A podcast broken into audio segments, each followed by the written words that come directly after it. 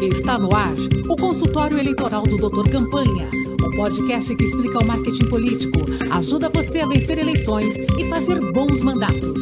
Com Justino Pereira, Cleiton Bozon e José Carlos Menezes.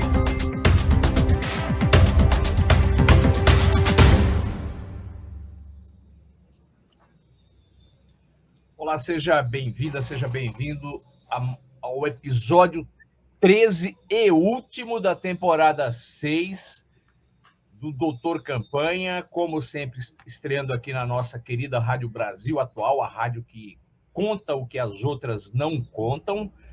É... Tudo bem, José Carlos Menezes? Tudo bem, Cleiton, Justino, ouvintes da Rádio Brasil Atual. Tudo bem, Cleiton Bozon. Tudo bem, Justino? Tudo bem, Menezes? Tudo bem, ouvintes da nossa Rádio Brasil Atual? Então, esse é o a temporada 6, episódio 13, temporada, episódio final da temporada 13, estreando na rádio numa sexta-feira, né? Não sei se isso dá sorte ou azar. E na sequência, você pode nos reouvir, reassistir no Spotify e no YouTube. É, como você sabe, o, os, no, os nossos programas têm o patrocínio dos cursos de marketing político do Doutor Campanha. É, você vai. Novo. Aliás, tem, aí, ó. aliás, tem curso ah, novo. Tem curso novo no ar. Está rodando aí no pé, no pé da, da imagem ó, a, a legendinha. Vai, vai, rodar a legendinha, vai rodar a legendinha. E qual é o que é o curso novo? Quais são as novidades, Cleiton? Agora, além do campanha, do, do, do pré-campanha Turbo, 10 dicas de sucesso, a gente tem também agora vai rodar aqui o, o, o, o campanha turbo. A gente tem agora também o como cuidar da sua imagem e reputação, que daqui a pouco vai rodar, cuidar da sua imagem e reputação na internet. Coisa da maior importância. Então, já tem esses dois, e pelo que eu entendi, entendi também tem novidade a partir da semana que vem? Tem mais coisas? o que, que, é? A partir da semana que vem, Hotmart deve liberar o TikTok também o TikTok, mas e, e, o, e o aguardado curso que é política do professor José Carlos Menezes, que vem encantando os alunos do Renova BR? Quando é que entra no ar? Está no forno esse. Está dando, tá só dando um. Está sob a revisão, o Menezes. O Menezes é muito criterioso, então está sob a revisão do Menezes nesse momento, gente. Muito bem, então são quatro cursos muito interessantes de EAD, você faz à distância, faz no seu ritmo, os cursos são extremamente práticos, baseados na experiência, são curtos e, principalmente, numa época de economia cambaleando, eles são muito baratos. E depois de comprar, você assiste quantas vezes quiser. Não é isso, Menezes? Isso aí, com dicas importantes, né? É o, como trabalhar a imagem nas redes sociais, a campanha Turbo, que são todas as dicas muito práticas para você fazer uma boa campanha. Vai lá e você vai se dar bem na sua campanha. Muito bom. Então é isso aí. Você vai até o nosso site, é, Ana, aproveita e vê um pouco do que nós fazemos, porque nós também somos consultores políticos, então se você vai participar de campanha, vai trabalhar ou vai ou vai é, se candidatar, tá lá. E qual é o endereço do site, Cleiton? É doutorcampanha.com.br. Muito fácil. Muito bem. Então vamos vamos parar de conversar e vamos trabalhar. Cleiton Bozon, preste atenção. Então,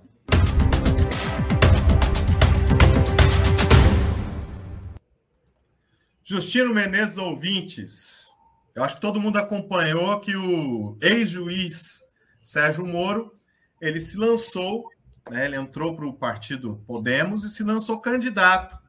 A pres... Ele disse que não, né, que não definiu ainda se é candidato a presidente, a senador, mas todo mundo sabe que ele se lançou candidato a presidente da República. E uma coisa que está sendo falada em todos os cantos é que ele está falando melhor.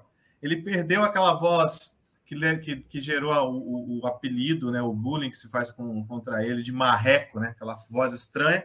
Voz, e voz ele... de pato esganiçada, era assim a voz dele? É, voz de pato esganiçada, a voz de marreco, né? Tanto que deram o apelido Mas como é a voz de marreco? Eu não sei como é a voz é de aquela, marreco. Aquela, aquela, ele fala assim: ah, Espero que ele não. Mas as coisas, o senhor está certo disso, tá? Aquela voz esganiçada.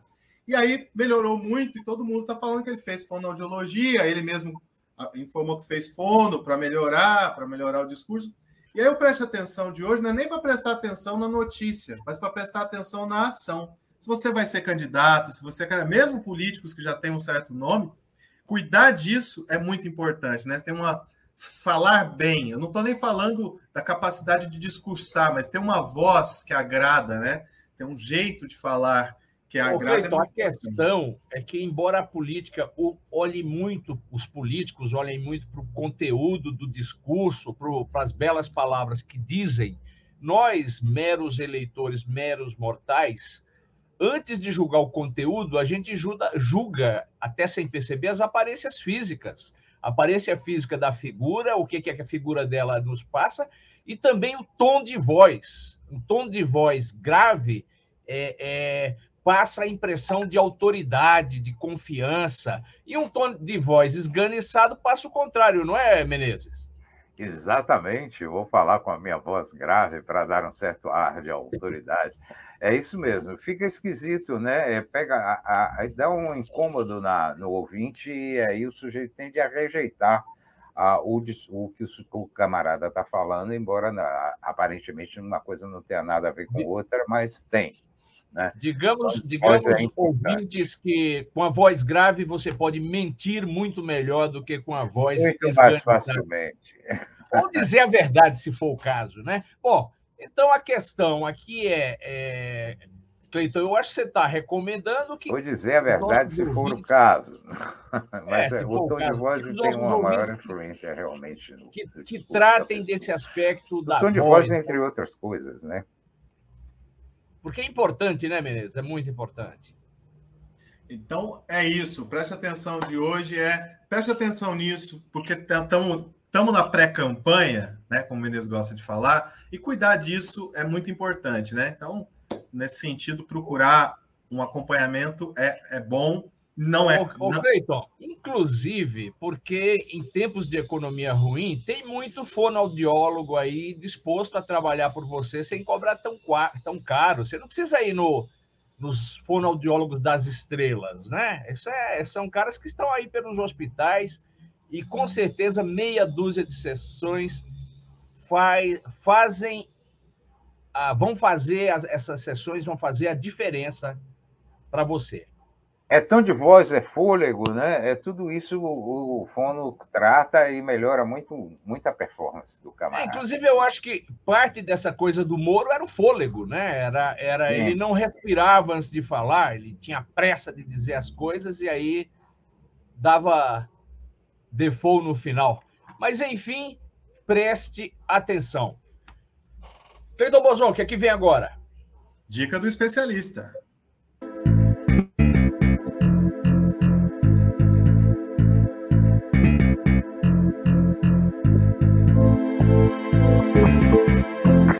Dica do especialista.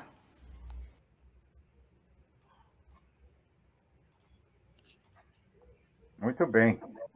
Muito bom. Então, é, recentemente a gente conversou com aquela interessantíssima jornalista de Goiás, não é? Passando o cenário sobre para onde vai Goiás com a morte do, do Iris Rezende. E com ela nós abrimos uma série, uma série de entrevistas para entender é, o que está acontecendo no, no, Brasil político fora do, do, do Sudeste. Né? A, a, a, mídia brasileira é viciada em acompanhar o Sudeste, mas existe muita coisa acontecendo por aí. E é por isso que hoje que nós vamos falar sobre o Tocantins, um, um dos estados de fronteira do Brasil, é, nós convidamos o historiador Sérgio Henrique Moura. Seja bem-vindo, professor Sérgio. Obrigado. É, o professor Sérgio Henrique Moura é professor do Instituto Federal de Tocantins, foi professor da Universidade Federal do Tocantins e estuda a formação política e econômica do Estado, e em especial da capital Palmas, uma cidade que tem, é, é, que, que, tem uma dinâmica política muito interessante. E a gente quer conversar com ele sobre um pouco sobre o Tocantins, sua política a história da sua política de um Estado tão recente, e também sobre o que está tá acontecendo no Tocantins para as eleições do ano que vem. É, professor Sérgio, para começar, o, o, Tocantins foi fundado quando? Bom, o Tocantins ele foi fundado em 88, no momento da Constituição, né, que foi uma, uma janela de oportunidades aí que os grupos que operavam já esse projeto desde os anos 70, formalmente desde os anos 50, conseguiram, né? Então, é, na prática, foi uma reacomodação das elites, é, redesenhando aí a geografia do, do Brasil. É, uma, uma, coisa que o, o, o, senhor acompanha bastante o Estado, mas acompanha a capital. Qual é o cenário, o quadro político da capital Palmas hoje?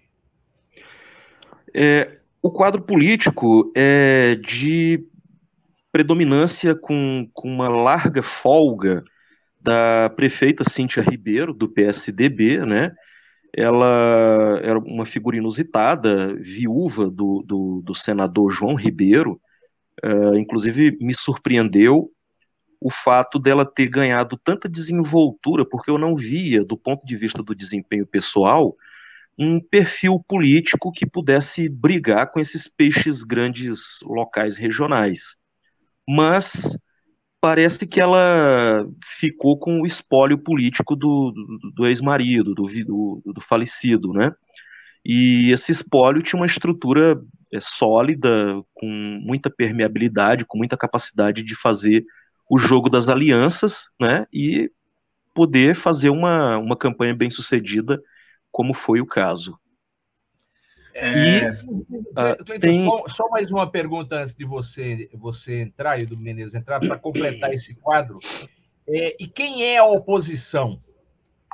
A oposição clara é a, a presidente da Câmara dos Vereadores, a, a vereadora Janade Valcari, né, uma, uma vereadora estreante na política, é, com um desempenho pessoal é, fora do, do, dos padrões dos políticos que a gente é, costuma observar.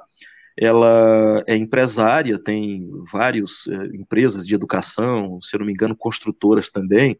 E um fato curioso: o marido dela, ou parece que atualmente ex-marido, é empresário da banda é, de forró é, Barões da Pisadinha, né? Então tem esse aspecto peculiar. Então ela tem é, é uma vivência empresarial no, no, no, mundo de shows aí. Uh, eu não sei se ainda tem, porque recentemente ela se separou do, do marido, né? Mas tem essa, essa figura aí que ela promove um embate direto é, com a prefeita, né? E é de, me parece que ela quer. Uh, Genardo Valcária é do, do POD, do Podemos, né? Do Podemos. É, mas é, esse negócio de partido aqui no, no, no, Tocantins, como em geral em muitas regiões é, fora do centro dinâmico do país, é, nem sempre nem sempre serve como orientação segura. Aqui, como orientação segura, a gente tem o MDB, né, que está tentando se reconstruir agora, inclusive apelando para as, as imagens é, míticas do Modebra da época da ditadura, apelando para o capital simbólico aí da memória de um Ulisses Guimarães, né? Então temos o MDB. Outra sigla sólida enquanto identidade é o PT, né? É, de resto, não importa, né? O sujeito ele sai uh, às vezes do PT e vai para o Solidariedade, ou sai do, do, do PMDB e vai para o PT, na época que o PT estava eh, com, a, é, com o poder, né? É, ou pelo menos com os governos e com os orçamentos, e aí o PT uh, ah, entra em declínio e esse povo sai do PT e volta para o PMDB, então não importa muito, sabe? É, o sujeito é do PSL, mas gosta do Lula, né? O sujeito não é do PSL, mas é bolsonarista, então tem de tudo, entende?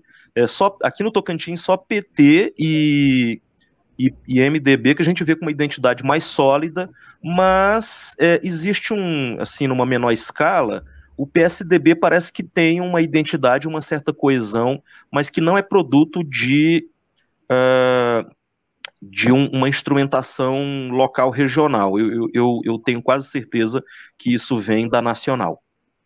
Sérgio, você falou de peixes grandes e nomes que sempre saíram do Tocantins para o resto do país foram nomes como Siqueira Campos, que tem ali uma. é até pensado como é, inventor do Tocantins, né? né?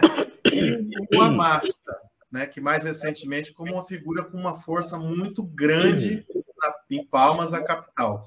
Como é que está esses grupos políticos que têm como, como lideranças o Siqueira, que é um grupo muito mais antigo, e, a, e agora esse grupo mais novo que é o Amasta. Como é que isso está hoje no Tocantins e em Palmas? Bom, é, Siqueira Campos aqui, o que eu vou falar é com todo respeito.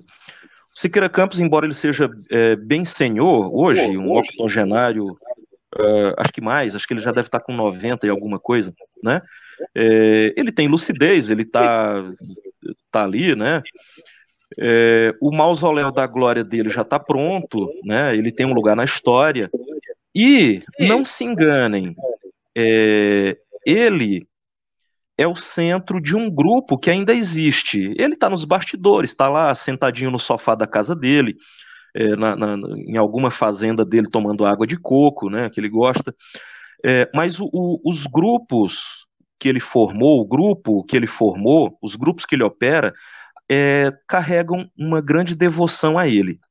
Siqueira Campos ainda consegue é, operar a política do Tocantins. Se não ele propriamente, que ele não é o operador, mas é, a figura dele ainda, ainda gera são, um epicentro. Quem são os grandes o, nomes do siqueirismo hoje no Tocantins, o, as grandes lideranças? É, a ligação direta, a, li, a, ligação direta instrumental é, a ele é, é, um homem que ainda está jovem, na, na, faixa dos 50, né, que é o senador Eduardo Gomes, que é uma espécie de xodó dele, cria dele, né, desde de muito garoto, é, já colou no, no, no, grupo do Siqueira Campos, e é um senador muito importante, uh, talvez ele, eu, eu não saberia dizer com, com certa precisão se ele seria o segundo ou terceiro nome é, apoiando o governo lá no Senado, né, o governo Bolsonaro, mas é, ele tem a senha da conta, ele tem os orçamentos, né?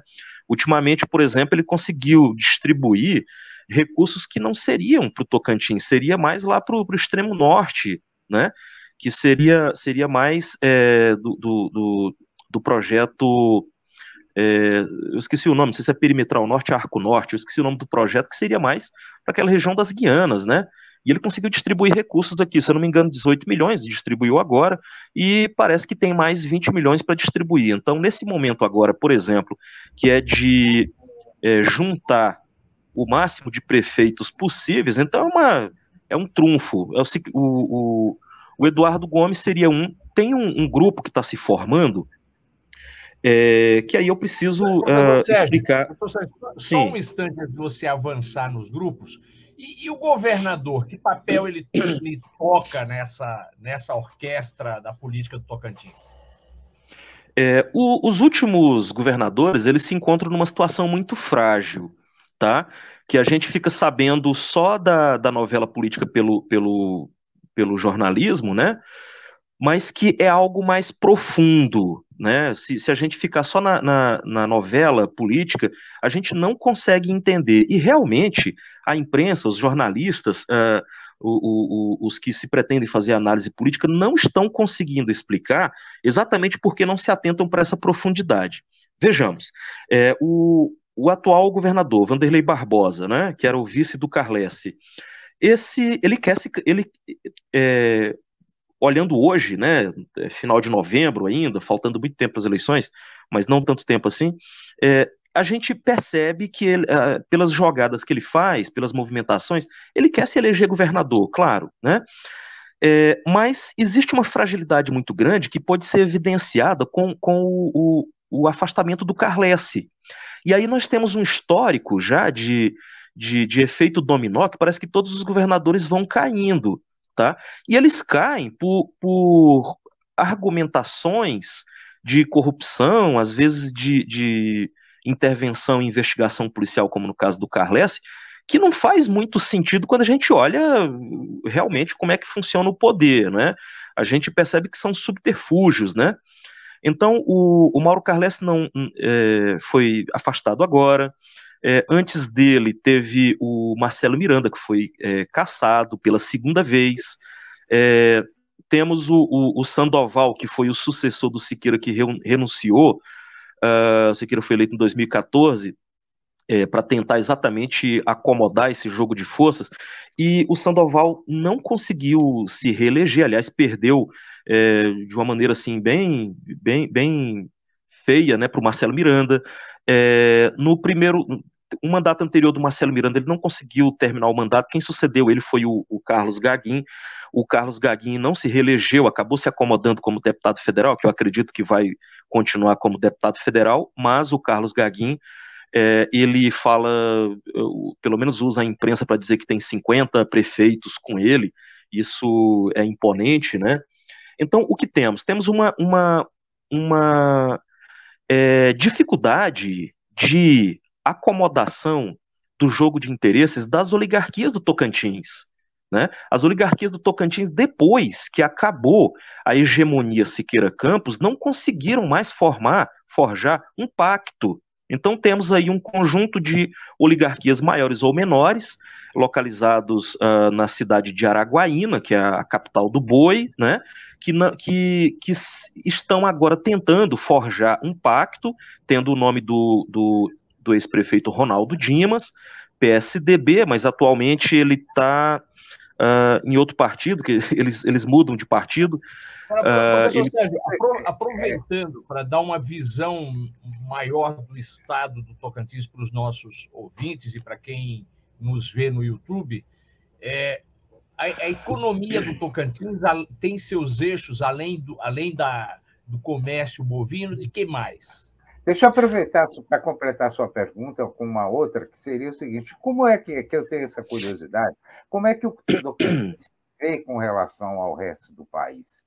como, como é que vocês se acham que são? Qual é a importância que vocês têm? Como é que vocês se veem com relação ao resto do Brasil? Que a minha sensação é de que o Brasil vê é, é o Tocantins e outros estados lá acima como uma coisa meia fora do, do jogo, né? São coisas meio desconhecidas.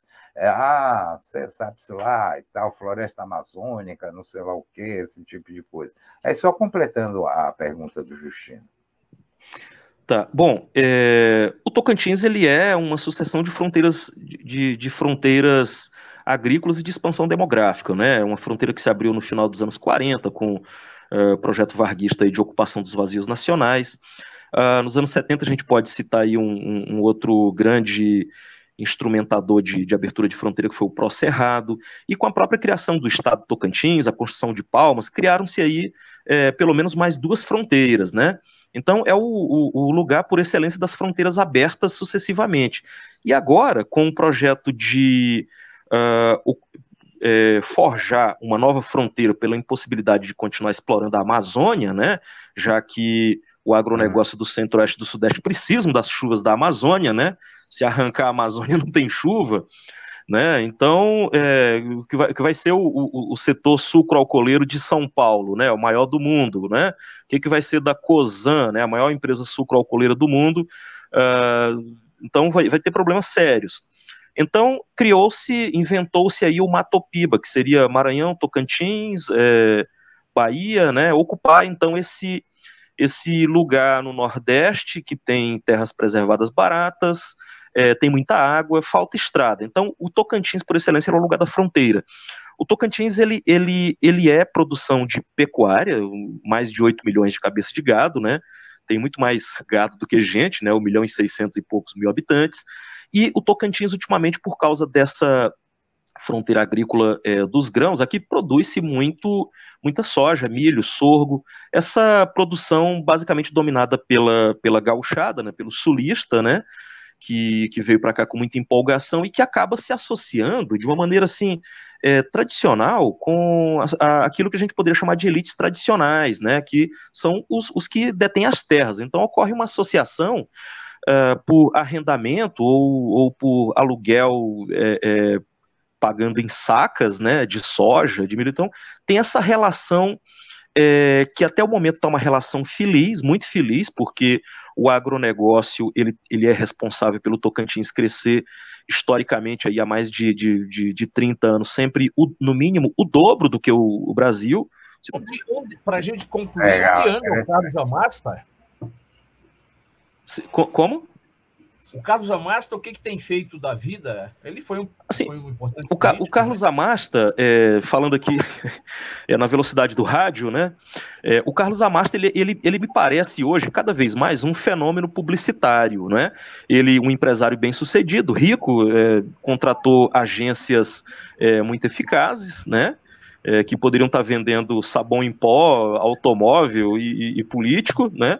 E, para, e eles fizeram uma pesquisa muito intensa aqui em Palmas, descobrindo é, o, os grupos, aquilo que eu poderia chamar de comunidades afetivas, descobriram os maranhenses.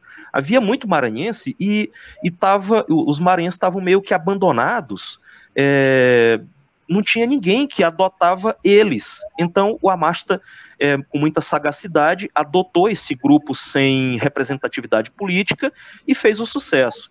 Outro, outro grupo que ele abraçou também, um grupo com muita mobilidade e capacidade de articulação, que eram os mototaxistas.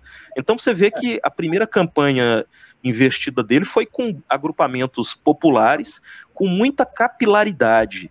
Né? E ele ganhou uma simpatia, fez uma campanha, que é, é, é uma boa notícia para vocês, uma campanha bem orquestrada, ela faz uma diferença enorme enorme, sabe?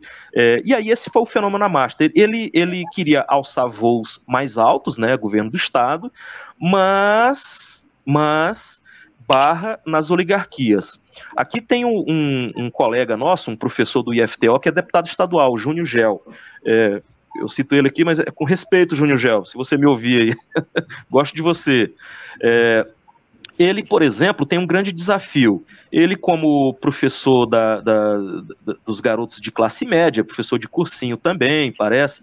Então, ele fez é, um, um, eleitorado cativo e conseguiu ter uma boa performance. Ficou em segundo lugar aqui para prefeito, uma boa votação, uma campanha de baixo custo, é, muito simpático, muito é, é loquaz, né? É, e etc. Mas ele tem um problema. É, ele não tem vínculo, ele não tem dependência com nenhuma oligarquia, maior ou menor. Então isso impede que ele, que ele se torne deputado federal. Então esse é o mesmo problema do Amasta. Ele tentou se compor com a, com a, fazer composição com, a, com as oligarquias de Araguaína, mas isso não funcionou bem. Aqui é o jogo das oligarquias.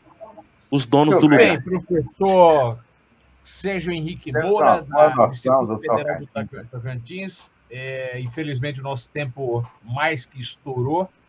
É, obrigado pela sua participação, falando com a gente sobre um estado muito importante, uma, uma um estado de fronteira, de, de fronteira econômica, fronteira social, de fronteira civilizacional brasileira.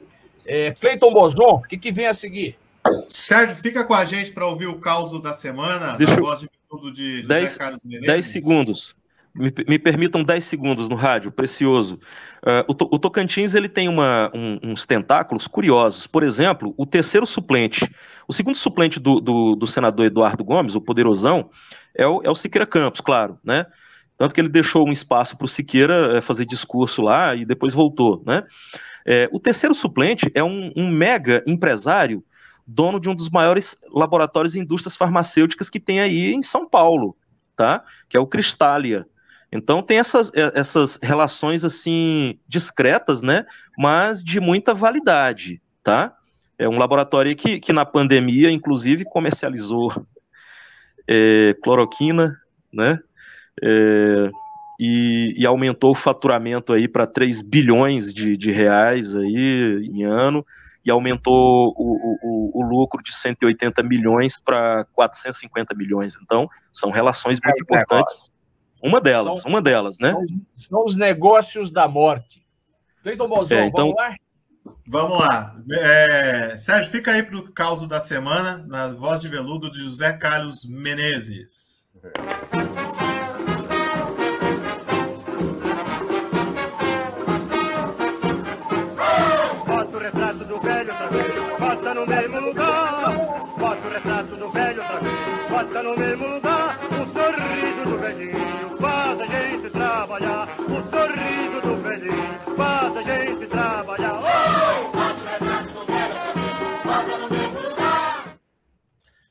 Qual é o caso de hoje, Menezes? Então, o caso de hoje é um do tempo em que os debates do Congresso, principalmente no Senado, eram, eram é, debates assim apimentados, né? E tínhamos sujeitos que faziam grandes discursos. Era bem mais interessante, mais movimentado. É uma história entre o Jader Barbalho, que era um político que dominava a Sudã, né? e Antônio Carlos Magalhães, que foi trocentas vezes governador da Bahia, que também era do Senado. O Jader tinha feito um discurso no Senado que comparou o ACM, Antônio Carlos Magalhães, a uma prostituta velha que prega a castidade. Né? O Antônio Carlos não perdeu tempo, foi lá e fez um discurso para rebatendo, dizendo o seguinte: primeiro ele pediu para a mesa que retirasse as das notas taquigráficas da sessão, aspas, qualquer referências ofensivas às prostitutas, até porque nem sempre elas levam esta vida por vontade própria. E tem mais, ele emendou.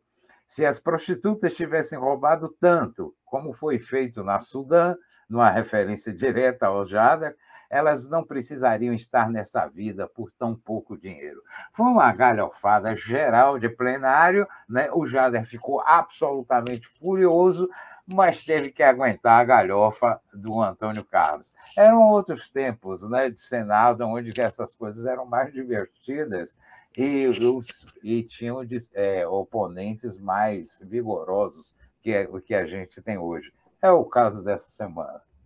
Muito bem, um ótimo caso. É, ficamos por aí. Boa para quem está nos ouvindo na rádio, boa sexta, bom fim de semana. E quem quiser nos reouvir ou rever, Spotify e YouTube. Um abraço. E até a próxima Nossa, temporada, hein? Até a próxima. Este foi o consultório eleitoral do Doutor Campanha, o podcast que explica o marketing político, ajuda você a vencer eleições e fazer bons mandatos. Com Justino Pereira, Cleiton Bozon e José Carlos Menezes. Para ouvir de novo, vá ao Spotify e digite Doutor Campanha.